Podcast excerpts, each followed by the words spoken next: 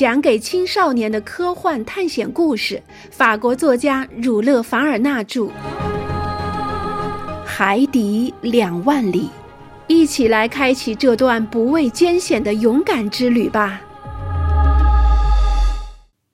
尼莫船长默不作声，他仿佛掉在了深深的幻想中。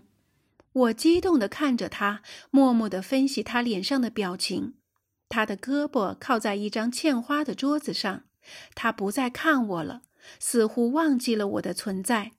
我不敢打断他的沉思，继续观看厅里的那些珍藏。除了艺术品以外，自然界的稀有品种也占有很重要的地位。这些东西主要是植物、贝壳以及其他海产品，大约都是尼莫船长个人的发现。在大厅中间有一个喷泉，水受电光的照耀，落在由一片大贝壳做成的环形水池中。这个最大的无头软体类动物的贝壳，从它镶有精细花纹的边缘开始量，周长大约有六米。这贝壳比威尼斯共和国送给弗朗索瓦一世的那些美丽贝壳还要大得多。巴黎圣叙尔皮斯教堂曾用这种贝壳做了两个巨大的圣水池，在这环形水池周围，红铜架子的玻璃柜中是一些连博物学家都难以见着的最为珍贵的海产品，它们都已经被一一分类，还贴上了标签。作为教授的我，对此感到的喜悦是谁也不难想象到的。直虫动物们的两类水螅类和棘皮类，在柜中都有很奇异的品种。水螅类中有管状珊瑚、扇形珊瑚、叙利亚的柔软海绵、摩鹿加群岛的海木贼、灵光珊瑚、挪威海中很好看的豆点珊瑚、各式各样的伞形珊瑚、海基灌木和整整一系列的石珊瑚。我的老师米尔恩·爱德华曾很清楚地将它们分门别类，其中我看见了很美丽的扇形石珊瑚，波旁岛上的眼形珊瑚，安德烈斯群岛上的海神之车，各种各样的美丽珊瑚虫，以及各种稀奇古怪的水螅类动物。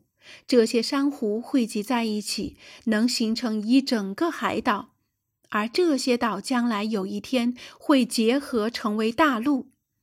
在外表多次的棘皮类中有海盘车、海星球、五角星、彗星球、流盘星、海胆、海参等，这类动物的标本收藏很齐全。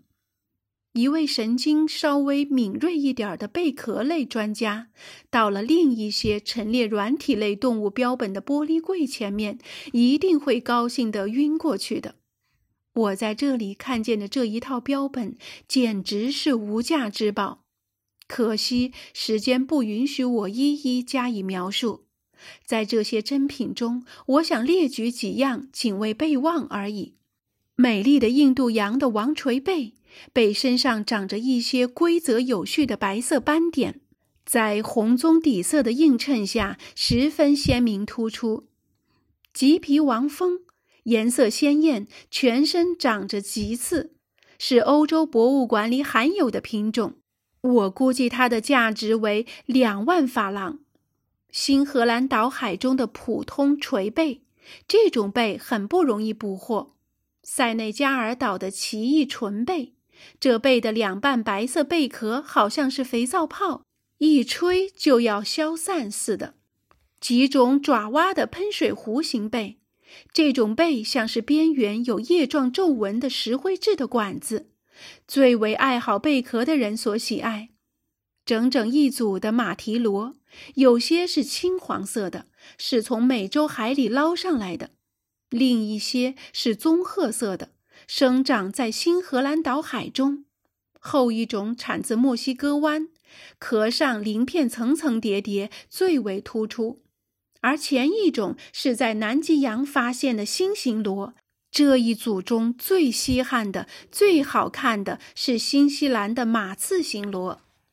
此外，还有好看的带硫磺质的板形贝，珍贵的西德列和维纳斯贝，德兰奎巴海滨的格子花盘贝，光灿灿的螺细致细纹蹄贝，中国海的鹦鹉绿贝，锥形贝中几乎无人知晓的圆锥贝，印度和非洲作为货币使用的各类瓷贝。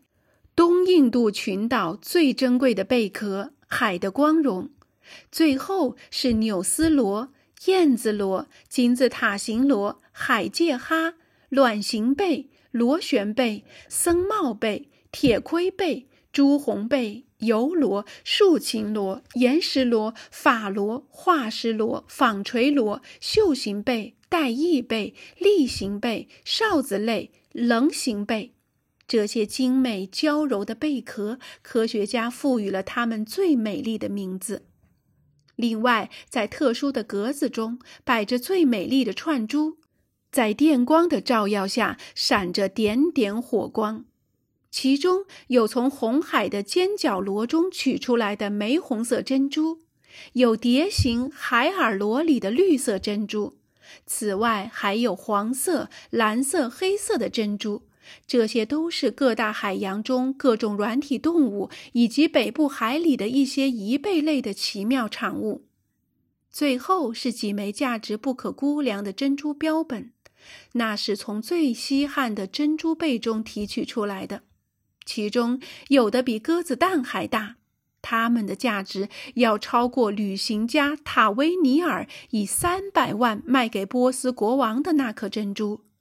就是和我一直认为是举世无双的马斯加提教长的另一颗珍珠比较起来，它们还是贵重的多。所以要估算出这里全部收藏的价值，可以说是不可能的。尼莫船长一定花了数百万来购买这些珍宝。我暗自思忖，他哪来这么多钱来满足其收藏家的欲望呢？就在这时，我的思绪被船长接下来的这番话打断了。教授，您在看我的贝壳吗？当然，这些贝壳会是一位博物学家感兴趣的，但对我来说却是有另一种乐趣，因为这些东西全都是我自己亲手收集的。地球上没有一处海域能躲过我的搜寻。我了解，船长，我了解您漫步在这些稀世宝藏中所感到的喜悦。您就是亲手建造了这座宝库的人。欧洲没有一所博物馆能有您这么多关于海洋产物的珍贵收藏。我竭尽我所能来赞美这些宝物，可对于装载它的这只船，我不知道要怎样来赞美。请您明白，我并不是想打探您的秘密。不过，我得承认，这艘鹦鹉螺号，它的内部动力是它运行的机器赋予它生命的强大原动力。所有这一切都引起我极大的好奇心。我看见这个客厅的墙壁上挂着许多仪器，可它们的用处我却是一无所知。我能否对此有些了解呢？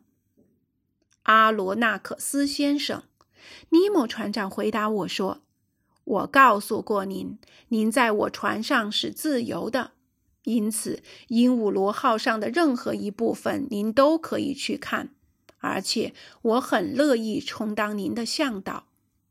我真不知道该怎么感谢您才好，先生，但我不能妄用您的美意，随便乱问。”我只是想问问那些物理仪器是干什么用的，教授先生。我房间里也有同样的仪器。等到了那儿，我一定给您讲解它们的用处。现在，请先去参观一下为您预备的舱房。您应该知道，您在鹦鹉螺号船上的住宿条件怎么样。我跟在尼莫船长后面，从客厅的一个门穿出，又回到过道中。他领我向船头走去。我在那里看到，不仅仅是一个仓房，而是有床、有梳洗台和各种家具的一个漂亮房间。我不能不十分感谢它的主人。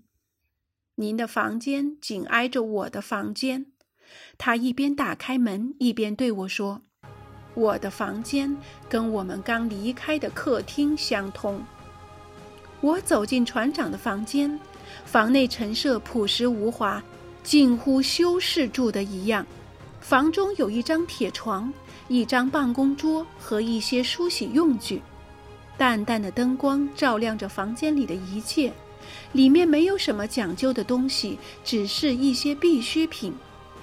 尼莫船长指着一把椅子对我说：“您请坐吧。”我于是坐了下来，他便开始讲述鹦鹉螺号的故事。